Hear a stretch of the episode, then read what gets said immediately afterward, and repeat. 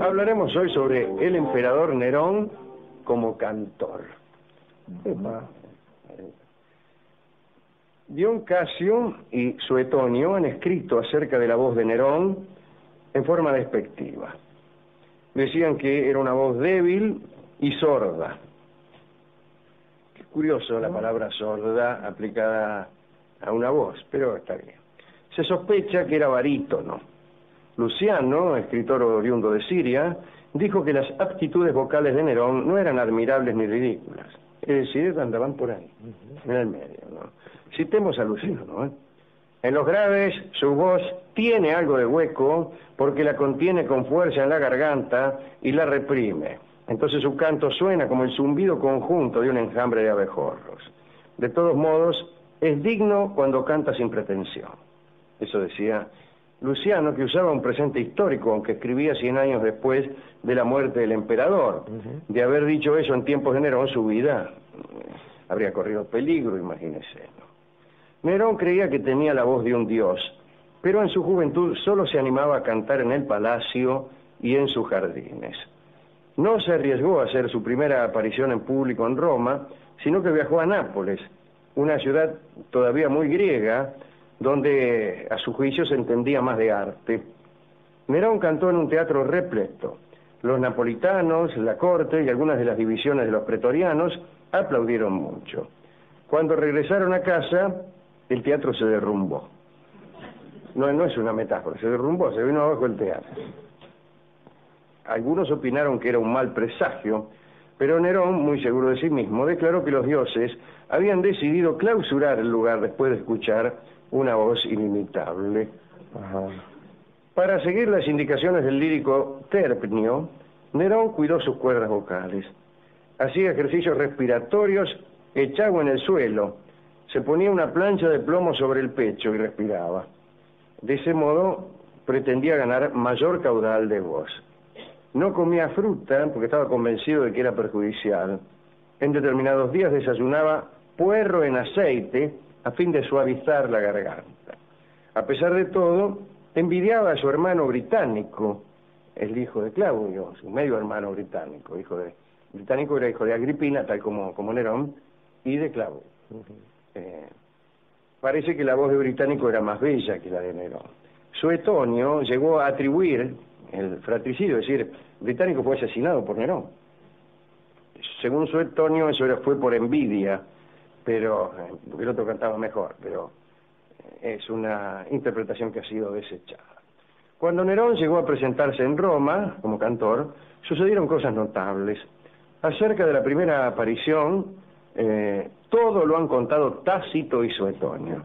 Para aquella presentación se contrataron por primera vez nobles romanos, los llamados agustinianos, que eran sobresalientes por su vigor para aplaudir. ¿Eh? Eh, tenían por misión hacer oír día, de y noche sus aplausos y ensalzar continuamente la belleza y la voz del emperador. Eran personas que vivían muy lujosamente porque era un trabajo muy bien pago.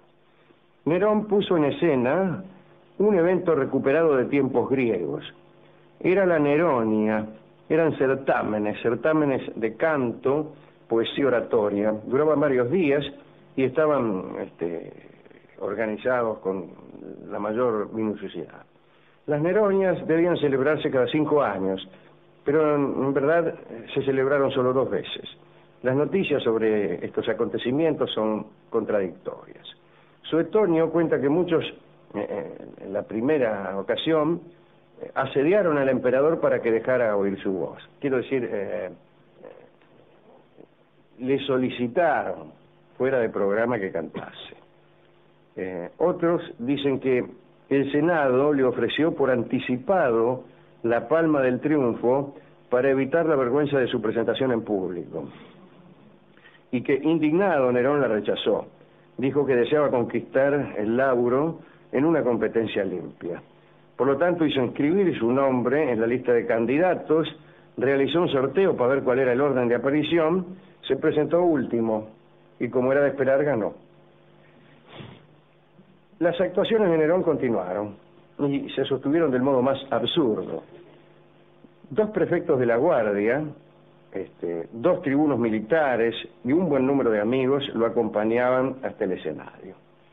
El cónsul Clubio Rufo alzaba los brazos y pedía silencio a la multitud. Silencio, caracho, que va a cantar Nerón.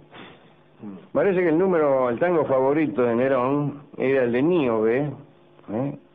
¿Se acuerda? Aquella que, que se creyó más importante que Leto, la madre de Apolo y Artemis. Bueno, eh, había una canción llamada Níobe y era el, número del tango preferido de Nerón. Eh, estos cantos podían durar una, una jornada entera, los recitales de Nerón. Y este había reglas, me refiero a las eh, neronianas, ¿no? A esta, este Tenía sus reglas. El cantor, por ejemplo, jamás debía sentarse y no podía mostrar signos de sudor. Entre las filas de asientos eh, había soldados de la Guardia Imperial cuya misión consistía en dar la señal para las ovaciones. Había celadores diseminados entre el público para dictaminar sobre las muestras de admiración o aburrimiento de los espectadores y anotar sus nombres.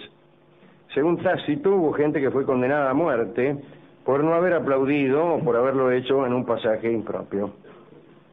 No era de extrañar, pues, este, que, en el público se notaran algunas manifestaciones de cansancio, digo, ya que duraba tanto tiempo cada recital.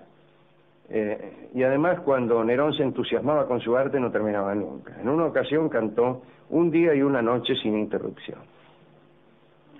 Algunos espectadores, sobre todo los ancianos, se sentían demasiado cansados como para aplaudir y vitorear después de varias horas.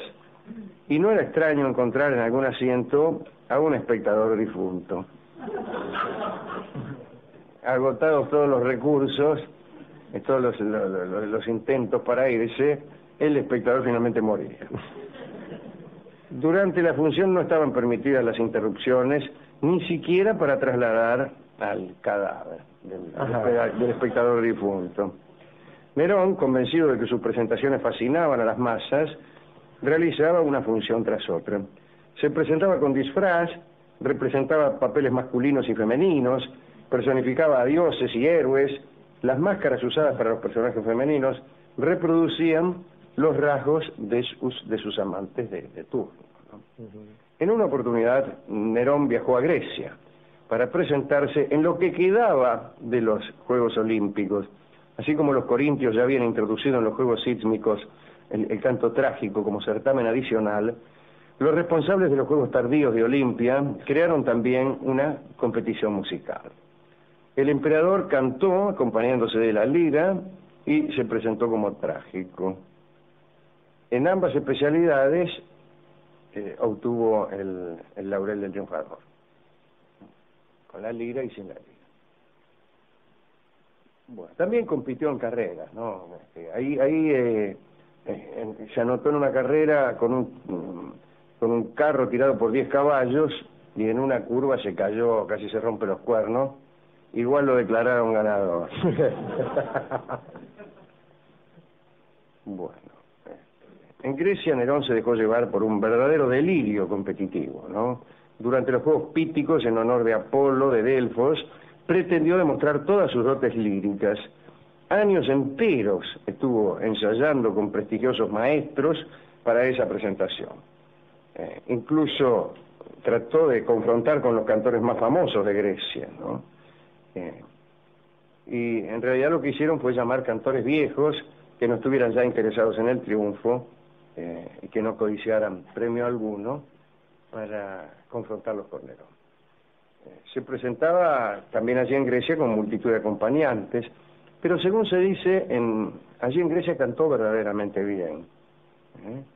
Eh, bueno, apenas concluido su canto, estalló una frenética ovación y, un heraldo declaró que Nerón había sido el ganador. El regocijo que sintió Nerón fue descomunal. Había logrado hacer realidad el sueño de, su juventud. Era un periodonique, o sea, un triunfador del ciclo. Eh, así le llamaban, por ejemplo, a un competidor que hubiera resultado vencedor en los Juegos de Olimpia, en los píticos, en los istmicos, en los nemeos y en los actíacos. Eso es lo que había conseguido Nerón. Realmente eh, un poco ayudado. Aunque las verdaderas dotes líricas de Nerón han sido dudosas, Suetonio y Tácito estuvieron de acuerdo en decir que las alegrías que Nerón consiguió como cantor fueron quizá las únicas de su vida. Ese ser atormentado, demoníaco, criminal, era por lo menos un cantor.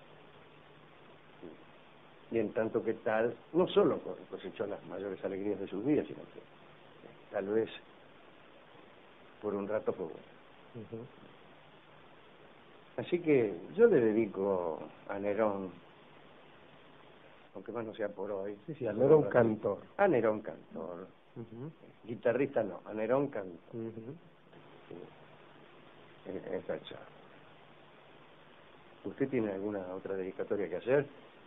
Eh, Podríamos dedicarla a los eh, a los espectadores que resultaban finados sí, en virtud de la extensión de los recitales. Y a los queridos amigos cantores que tenemos en común, Alejandro, que algunos de ellos cantan realmente muy bien. Seguro. a los que este, cantan bien. A los que cantan bien. A los que cantan bien. Y están bien, cada vez son menos, naturalmente. No, no por, por ninguna cosa desgraciada de, de, los genes, sino porque eh, cada vez se aleja más eh, del arte del canto eh, la música que, prefiere la industria, el contacto. Entonces, naturalmente el que canta bien queda fuera de las 40 del mazo.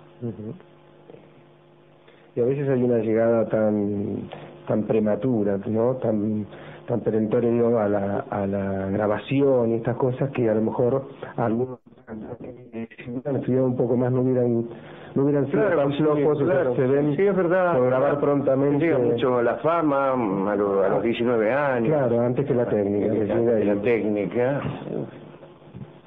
eso creo que influye bastante sí sí. yo incluso hasta le, le diría que uno está esperando personajes como Luis Miguel. Sí, sí, puede ser, desde luego, un artista eh, que cultiva un género evidentemente industrial y posiblemente en tono bastante cuestionable. Pero, pero en cambio posee, posee una técnica estupenda, es verdaderamente un gran cantante. Después lo que él hace con su con su técnica y con su carrera, bueno, a lo mejor puede ser eh, muy desagradable para muchos de nosotros, pero... Eh, no, no, bueno, pero ojalá hubiera muchos de esos. Seguro, seguro. Bueno, ¿qué, ¿qué disco va a ilustrar este esta charla acerca de Nerón? Pues el tango que se llama Primero Yo, que fue compuesto por Nerón.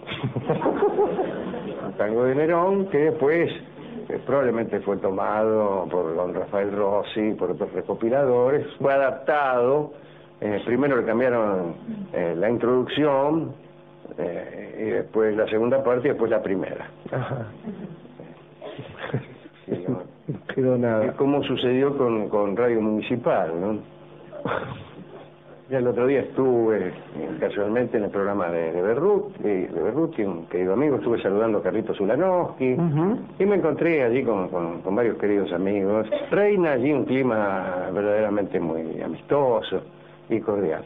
Pero eh, hay un cartel que nos dice que Radio Municipal fue fundada en 1927, se llamaba Radio Municipal y tenía otro lugar en el día que no sé qué ocupa ahora. Y estaba desde luego también en otro lugar. Muchos años estuvo Radio Municipal en el mismo edificio que el Teatro Colón y eh, principalmente eh, grababa y difundía las funciones de, del Colón y su su programación tenía un carácter cultural que hoy no ha recogido ninguna radio, ni de AM ni de FM. Eso, esa forma de hacer radio se ha perdido definitivamente.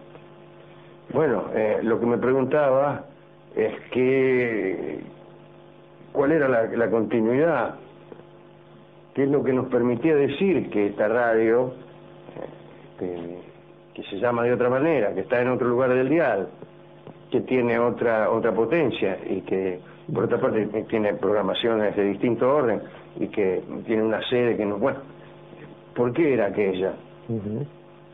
Se me dirá, hay una continuidad institucional, yo qué sé, no sé. Pero no, no, es que estaba enojado, yo por eso. Recordé justamente el hacha de Rivadavia. Sí, que primero le cambiaban... Claro, primero le cambiaban el mango, después el filo. Eh, vamos a escuchar entonces eh, este tango, eh, primero yo que alude naturalmente a, al dictamen, no, mejor dicho, a, las órdenes que daba Nerón antes de comenzar cualquier clase de certamen. Iba donde el director del certamen decía, Morocho, primero yo. Adelante, don Edmundo.